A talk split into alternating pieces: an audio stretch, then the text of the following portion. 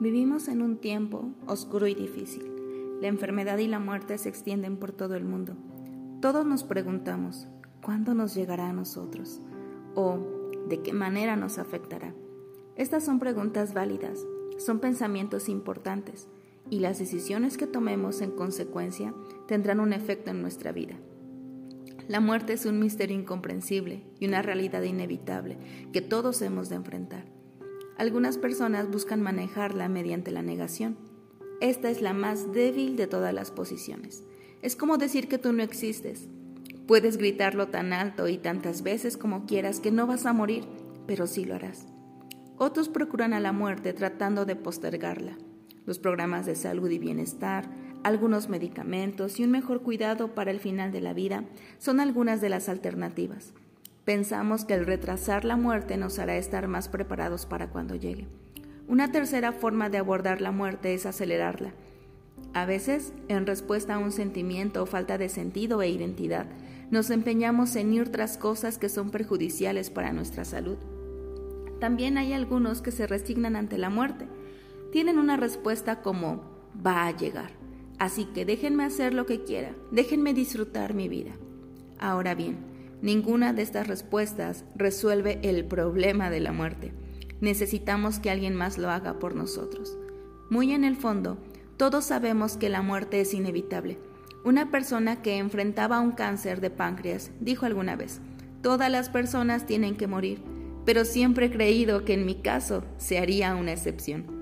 Querido amigo y amiga, no existen las excepciones. Entonces, ¿dónde se encuentra nuestra esperanza? En el que ha vencido la muerte, Cristo Jesús, el victorioso, el vencedor. Yo no pretendo depositar mi confianza en un Dios que no ha experimentado lo mismo que yo. Esta es la razón por la que podemos confiar en Jesucristo. Él descendió del cielo y se hizo hombre para poder hacerle frente a la muerte, y lo hizo por ti, lo hizo por mí, por amor. Si Él hubiera permanecido muerto, no habría esperanza para nosotros.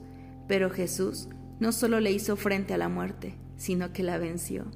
Cientos de testigos lo vieron vivo, ellos lo vieron antes de morir, lo vieron después de resucitar físicamente, se les apareció, comió con ellos, interactuó con ellos y permitió que lo tocaran.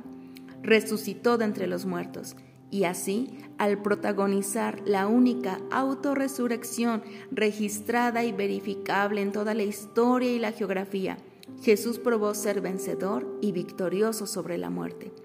Romanos 6 capítulo Romanos capítulo 6 versículo 8 al 11 dice: Y si morimos con Cristo, creemos que también viviremos con él, sabiendo que Cristo, habiendo resucitado de los muertos, ya no muere.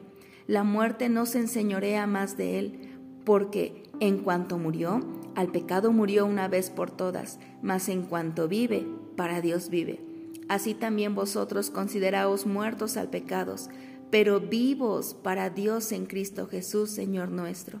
Escucha lo que le dijo Jesús sobre la vida y la muerte después de que Lázaro, su amigo, falleciera. Jesús declaró, Yo soy la resurrección y la vida. El que cree en mí, aunque esté muerto, vivirá.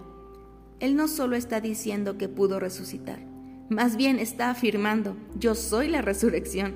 Jesús resucitó a su amigo de entre los muertos, pero ese amigo murió de nuevo. En cambio, Jesús ya no volvió a morir. Es por ello que tenemos esperanza y cualquiera que crea en Él vivirá aunque muera. La consecuencia del pecado es la muerte. Jesús se ocupó de ambas cosas. Dios nos creó para que no muriéramos nunca, para que tuviéramos una relación maravillosa, plena e ininterrumpida con Él. No obstante, nosotros decidimos no hacerlo y pecamos contra Él.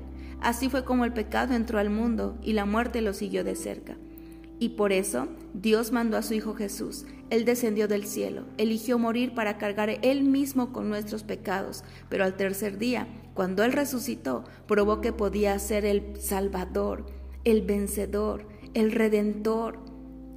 Es verdad que moriremos biológicamente, sin embargo, si creemos en Él, nuestra perspectiva de la muerte es muy diferente ya no le tenemos miedo, tampoco la forzaremos, ni huiremos de ella.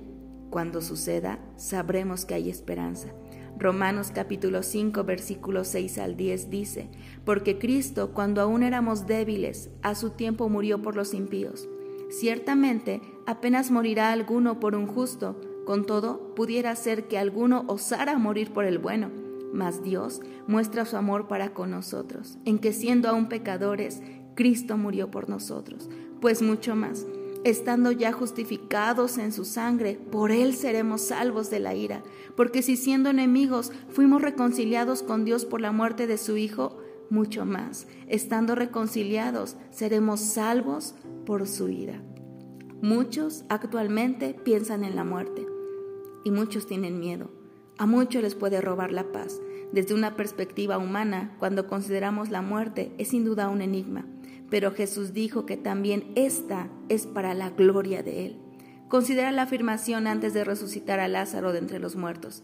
Yo soy la resurrección y la vida. El que cree en mí, aunque esté muerto, vivirá. En un mundo quebrado y lleno de desesperación, podemos descansar en la certeza de que Él es quien remediará todos los males. Su muerte y resurrección consumaron nuestra salvación y ahora le esperamos para que seamos glorificados y llevados a nuestras moradas celestiales.